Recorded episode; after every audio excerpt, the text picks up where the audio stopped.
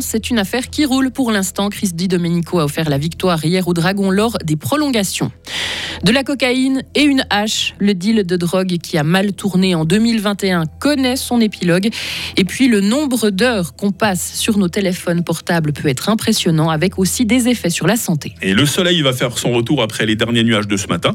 Il va faire 19 degrés. La seconde moitié de la semaine s'annonce ensoleillée et relativement douce. Mercredi 4 octobre 2023. Bonjour Lauriane Schott. Bonjour Mike, bonjour à toutes et à tous. Et de 8 pour Fribourg-Gotteron. Oui, les Fribourgeois ont signé hier leur huitième victoire depuis le début du championnat. Ils ont battu Lausanne 2 à 1 aux prolongations grâce à un but de Chris Di Domenico. Et comme c'est le cas depuis le début de la saison, les Dragons ont fait preuve d'un bel esprit collectif. André Bikoff, attaquant de Gotteron. Tous les gars ont envie de bien faire, euh, tout le monde a envie de, participer euh, à ça, tout le monde a envie d'apporter sa petite touche. Et puis euh, tout le monde comprend bien son rôle. Et puis je pense que c'est clairement un plus. Et je pense qu'on a vraiment un, très bon groupe cette année. Et puis voilà, effectivement les, victoires aident un peu à cette énergie positive. Mais je pense que même si on a une passe un peu plus difficile, on, saura relever la tête parce qu'on a un bon fond dans ce groupe. Et grâce à ce succès, Fribourg reprend la tête du championnat. Le prochain match des Dragons aura lieu vendredi dans le Jura face à Ajoie. En football, à présent, cette victoire qui se transforme en défaite pour le FC Fribourg. Les Pingouins venaient de remporter leur premier match de la saison ce week-end face à Sarine Ouest. Une victoire qui vient d'être invalidée car le FC Fribourg a effectué un changement en trop durant cette partie. Ils perdent ainsi par forfait. Le FC Fribourg reste donc dernier du championnat du championnat avec zéro point. Un deal de cocaïne qui finit en bain de sang. Deux hommes iront en prison. Oui, le verdict est tombé hier. Le tribunal de la Broye a condamné à six ans de prison ferme l'un des protagonistes reconnu coupable de tentative de meurtre. L'autre homme qui avait été découvert dans un appartement d'Estavayer a lui été condamné à 32 mois de prison, dont 8 fermes pour lésions corporelles simples, notamment. À l'été 2021, la police était intervenue suite à une bagarre. Le sol était recouvert de sang avec une hache à côté des deux hommes, chacun accusant l'autre de tentatives d'assassinat. Un nouveau service d'urgence au HUG. Les hôpitaux universitaires de Genève l'ont inauguré hier. Les travaux auront duré 4 ans. L'objectif est de répondre à l'augmentation constante des consultations et ce service devrait accueillir 84 000 personnes l'année prochaine. Un accident de bus fait au moins 21 morts à Venise. Il s'agit d'un bilan provisoire. Le véhicule qui fonctionnait au méthane est tombé d'un pont hier soir. Il a ensuite pris feu. Une vingtaine d'autres personnes ont été blessées dans l'accident. Certaines se trouvent dans un état grave.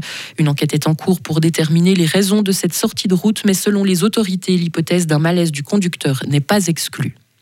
Aux États-Unis, le président de la Chambre des représentants a été destitué. C'est une première dans le pays. Il était accusé par la droite d'avoir notamment conclu un accord secret avec le président américain Joe Biden sur une possible enveloppe pour l'Ukraine.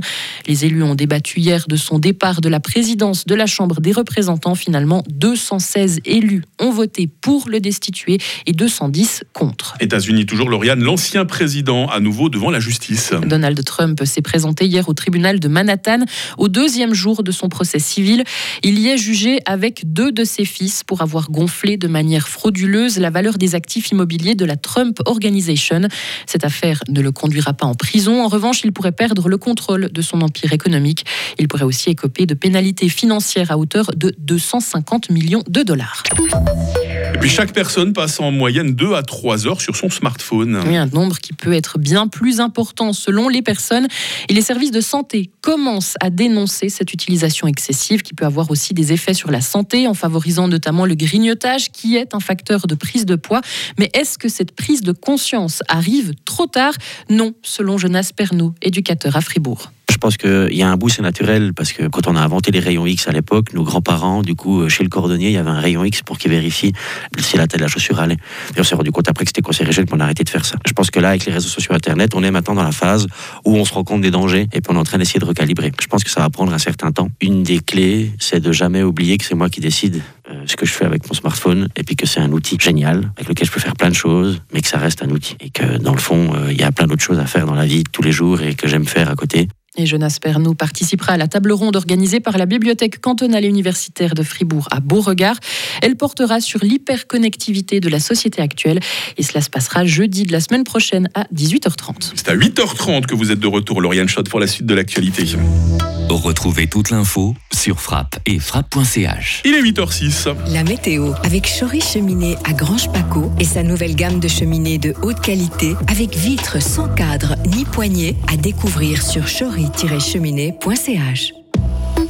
Comment c'est qu'elle débute la journée? Sous de gros nuages bas, hein, surtout le long de nos préalpes, mais ne vous impatientez pas, le soleil devrait revenir euh, très vite. Par contre, il y aura de nouveau quelques nuages, des nuages élevés cette fois en fin de journée.